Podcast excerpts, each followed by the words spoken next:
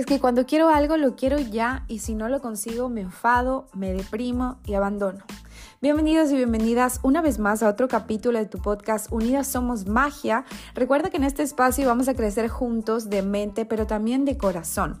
Bienvenidos emprendedoras y emprendedores y no emprendedores a este podcast de crecimiento personal que hacemos cada lunes. Estas fiestas nos hemos despistado un poquito, pero aquí estamos cumpliendo, cumpliéndome a mí misma y a ustedes que me escuchan siempre en este espacio Unidas y Unidos Somos Magia.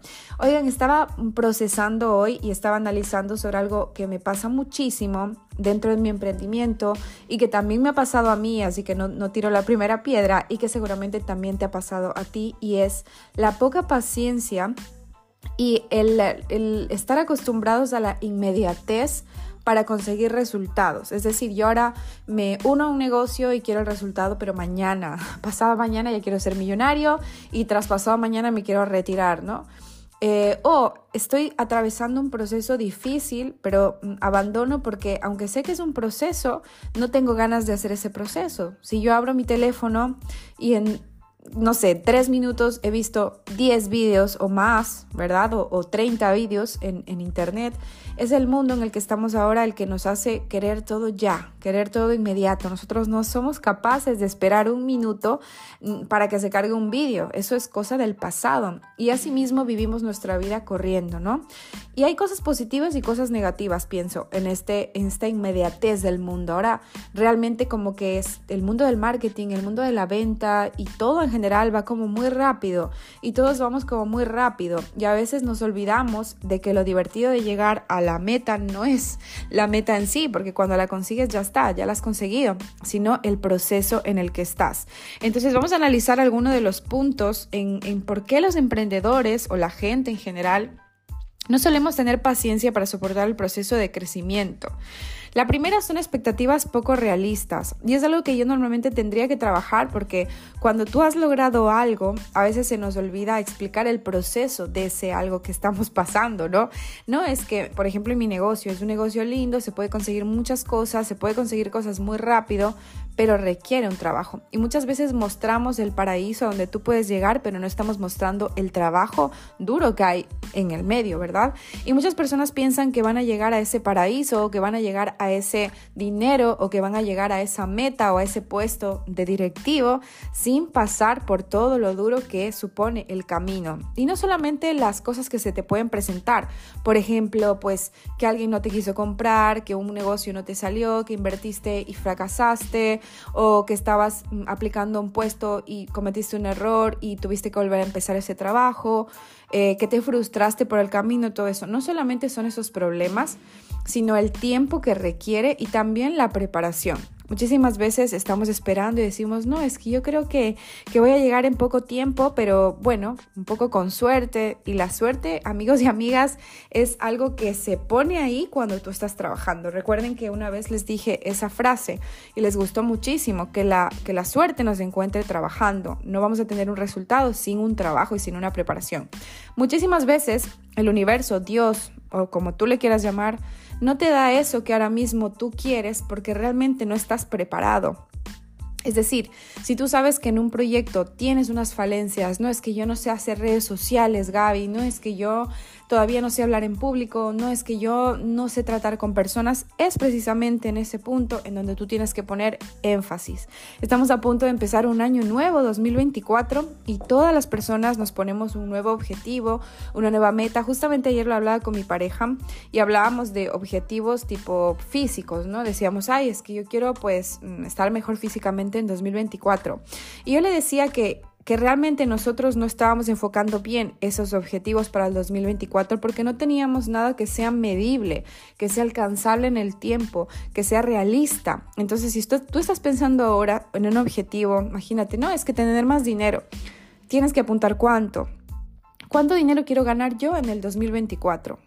Quiero ganar, no sé, 30 mil euros, quiero ganar 50 mil, 100 mil, quiero ahorrar 10 mil euros para que tú puedas dividirte esa meta grande en metas chiquitas y lo puedas poner en el tiempo en el que quieres conseguirlo, porque si no, va a ser muy poco probable que lo consigas. Bueno, puede pasar que te saques la lotería del, del Reyes o del niño, no sé cómo se llama, y que lo ganes, ¿no? Pero es poco realista porque probablemente no suceda si tú no te lo planificas, ¿no? Entonces, en el tema del cuerpo, no es que quiero tener un mejor cuerpo, ok, cuántos kilos yo quiero pesar o, o, qué forma física quiero tener. A lo mejor no es en kilos, a lo mejor es quiero pues ser capaz de, de correr 5 kilómetros mm, de una sola sin cansarme o quiero ser capaz de mm, coger más peso cuando voy al gimnasio a hacer ejercicio. O sea, tiene que ser como un objetivo que sea medible, que sea realista y se pueda lograr en el tiempo que tú quieras. Es decir, esa hoja de, ciento, de 365 días Em, que ese, ese, cuaderno de 365 hojas, quiero decir que está vacío y que tú lo vas a rellenar. Entonces, normalmente nos ponemos expectativas poco realistas y súper abiertas, ¿no? Es que lo quiero todo, lo quiero ya, quiero, quiero, quiero, quiero ser millonaria, quiero millones, quiero vender mucho, pero no es quiero vender mucho, ¿cuánto quieres vender? ¿Cuál es tu objetivo en, el, en seis meses, en un año, a corto, a medio, a largo plazo? Eso es súper importante. Muchas veces los em, emprendedores o todos nos ponemos muchas presiones, ¿no es cierto? Eh, la presión financiera, sobre todo el hecho de no tener dinero, sí es como muy agobiante muchísimas veces cuando estás emprendiendo. Por eso es que nunca podemos hacer un negocio o un, eh, sí, o, cualquier negocio, cualquier proyecto desde la escasez. O sea, no podemos hacer un negocio pensando todo el tiempo en que me falta, en que me falta, en que me falta. O si invertiste dinero, no puedes hacer un negocio pensando, es que invertí, invertí y no recuperé, y no recuperé. Y ha pasado dos semanas, ha pasado tres semanas, ha pasado un mes. Eso no funciona así. Entonces, como que intenta liberarte de esa presión financiera. Cuando inviertas, intenta que sea no el dinero de tu comida, igualmente en un negocio, ¿no? Que, sea un dinero que, del que puedas disponer y, que normalmente, pues, si ya te lo ibas a gastar en un capricho, siempre lo, digo así, lo, lo planteo así, si tú te ibas a gastar dinero en un capricho, mañana o dentro de dos meses, destina ese dinero en lugar del capricho al emprendimiento. Y como igual te lo vas a gastar en un capricho, no lo vas a echar, digamos, en falta y no haces el negocio y no intentas ganar dinero desde la escasez del propio dinero, ¿ok? Em, también a veces nos presiona la competencia y yo lo veo muchísimo en mi negocio y si tú estás en el negocio que yo hago, en cualquier negocio de network marketing o en un negocio donde haya competencia, porque todos los negocios tienen competencia, normalmente trabajamos desde la envidia, ¿no? Desde la escasez. Ayer justamente mi pareja, que, me encanta, me manda cosas de crecimiento personal, él me, mostró un vídeo en el que salía un hombre diciéndole a un niño, eh, si yo te regalo este chocolate, ¿tú serías feliz? Y el niño diría, sí, sería súper feliz porque ahora mismo no tengo nada. Entonces, si me das un chocolate, yo sería muy feliz. Perfecto, y si yo le doy este chocolate a tu hermano, a tu hermano le doy dos chocolates, en lugar de uno le doy dos, ¿tú serías feliz? Y el niño dijo, no, no sería feliz, porque no es justo, porque porque él tiene que tener dos chocolates y yo un chocolate. Y el hombre le dijo al niño, nunca permitas que se te arruine un buen momento de tu vida o no conviertas nunca un, buen momento en un mal momento por la culpa de la envidia. ¿Ok? Y eso lo podemos eh, poner claramente en nuestros negocios. Yo lo he vivido cuando tú estás haciendo un negocio y hay personas en tu mismo nivel que a lo mejor van más rápido, que a lo mejor venden más. Esa venta, ese ascenso en el trabajo, ese éxito de los otros, te hace olvidar de tu propia lucha, te hace olvidar de tu propio objetivo y eso no puede pasar. Nunca dejes de disfrutar el proceso que estás viviendo. Estoy aprendiendo a vender, estoy probando productos nuevos, estoy ganándome un dinerito, me estoy preparando para el 2024 darle con toda porque ya me conozco el producto, porque ya me conozco el proyecto, porque estoy lista. Nunca dejes que eso se te arruine, nunca pierdas disfrutar ese caramelito pequeñito ni que se te arruine por ver el éxito de los demás como algo que te amargue la vida, sino como algo que te inspire. Eh, empieza y aprende a darle la vuelta al, al, tema de me estoy estresando, me estoy sintiendo mal, con el me estoy inspirando, porque si esa persona ha podido hacer esto, yo por qué no lo voy a poder hacer. Si este compañero ascendió en el trabajo, yo por qué no lo voy a hacer. Si se fue a una mejor empresa y le pagan más, porque yo no lo voy a poder hacer. Si esta persona con todo en contra llegó, yo por qué no voy a llegar? Y si esa persona con todo a favor llegó, yo por qué no voy a llegar?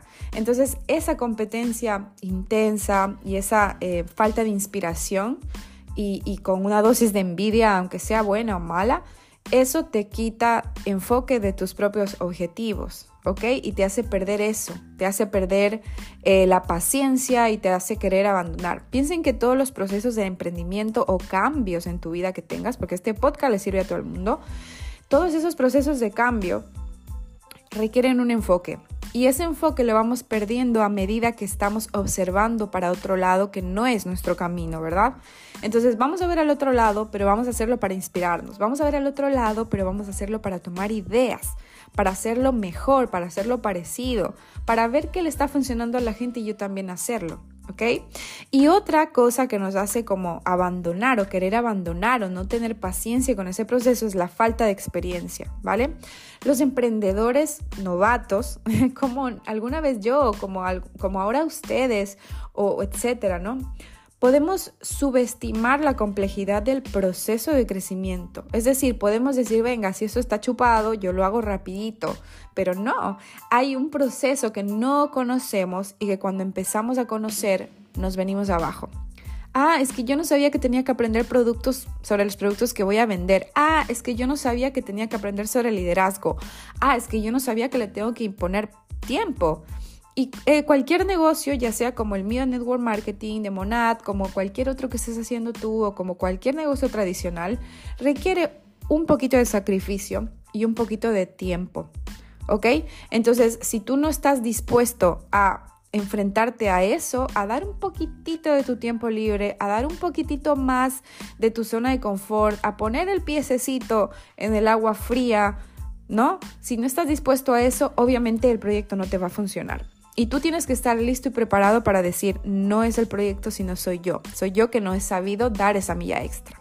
Pero no te preocupes que todas hemos pasado por eso, es un proceso normal, no conocemos cómo funciona la industria, nunca hemos emprendido, nunca hemos tenido una responsabilidad como un negocio, nunca nos hemos enfrentado al rechazo de que alguien no quiera comprarme o de que alguien se burla a lo mejor de mí por querer hacer algo distinto. Ya hemos hablado de eso en otros capítulos, pero te lo vuelvo a repetir. La vergüenza no paga las facturas tuyas, ni, ni la vergüenza ni el qué dirán te ayuda a solucionar cosas en tu vida. No hay nadie en el mundo que haya hecho un negocio de cualquier tipo que lo haya hecho con vergüenza. O sea, que no lo haya hecho con vergüenza. Todo el mundo empieza y dice, bueno, ok, tengo un poquito de vergüenza, pero le sigo, yo le doy. A mí que me importa que la gente me juzgue, a mí que me importa que la gente se burle de mí por vender productos. Yo tengo un negocio que me puede dar dinero, yo tengo una segunda fuente de ingreso y esa persona no. Entonces vamos a aprender cómo a echarnos acético para que eso no resbale y no interfiera en nuestro foco hacia el éxito, ¿ok? Entonces ya les dije, no hay que compararse con otros, esa constante comparación negativa puede afectarnos y puede desenfocarnos, eso ya lo dije. Y también hay una cosa muy importante que nos hace desenfocar, que es el miedo al fracaso. Y eso es natural, naturalísimo. No hay nadie que haya empezado un negocio que diga, ah, pues yo no tengo miedo a fracasar. Todos tenemos miedo al fracaso por algún motivo. El motivo puede ser económico, puedes decir, oye, es que pierdo 20 mil euros, yo no puedo fracasar que es un miedo hipernatural, ¿no? Otro miedo puede ser al que dirán, puede decir, ay, es que si fracaso, buah, ¿qué van a decir de mí? ¿Qué van a decir mis amigos? Eh, ¿Qué va a decir mi madre? ¿Qué va a decir mi, mi pareja que no creyó en mí? Ese es un miedo súper común. Pero entonces esos miedos te pueden volver impaciente. Cuando las cosas no van tan rápido como tú quieres, te pones incómodo, te pones impaciente y la primera reacción del ser humano es, oh, salgo corriendo, no quiero saber nada de esto. Pero piensa que si tú sales corriendo, en, hacia donde sales corriendo no hay nada mejor. Es lo mismo en donde estabas antes, en el confort, en la escasez de dinero, en la falta de propósito, en la falta de, de, ilusiones. Porque cuando tú tienes un negocio y tú tienes un dinero, tienes ilusiones, tienes planes, se te empiezan a despertar los planes y dices, oh, es que yo puedo ser capaz de comprar una casa, oh, es que yo puedo ahorrar dinero para ir de vacaciones con mi familia, oh, es que a mis hijos no les va a faltar de nada, oh, yo puedo dejar ese trabajo que no me gusta. ¿Ok? Entonces, para superar estos desafíos, Obviamente es fundamental que los emprendedores desarrollen una comprensión realista del tiempo y de los esfuerzos que se requieren para completar ese proceso y ese proyecto. Así que si tú estás en el camino del emprendimiento y a lo mejor piensas que te falta algo, que esto no es para ti, no es eso. Es simplemente que no estás teniendo la paciencia que se necesita para afrontar un reto tan grande como emprender, porque no solamente es emprender, es salir de esa zona de confort en la que está el 90% de la y de la que tú decidiste salir. Hasta aquí el capítulo de hoy, espero que te haya gustado. Empieza tu 2024 con toda la energy y ojalá nos podamos ver en otro capítulo antes de que termine este año. Y recuerda que en este espacio vamos a crecer de mente y también de corazón. Sígueme en mis redes sociales, arroba gaberrucci, arroba unidas somos magia guion bajo. Y nos vemos en el próximo capítulo con más magia.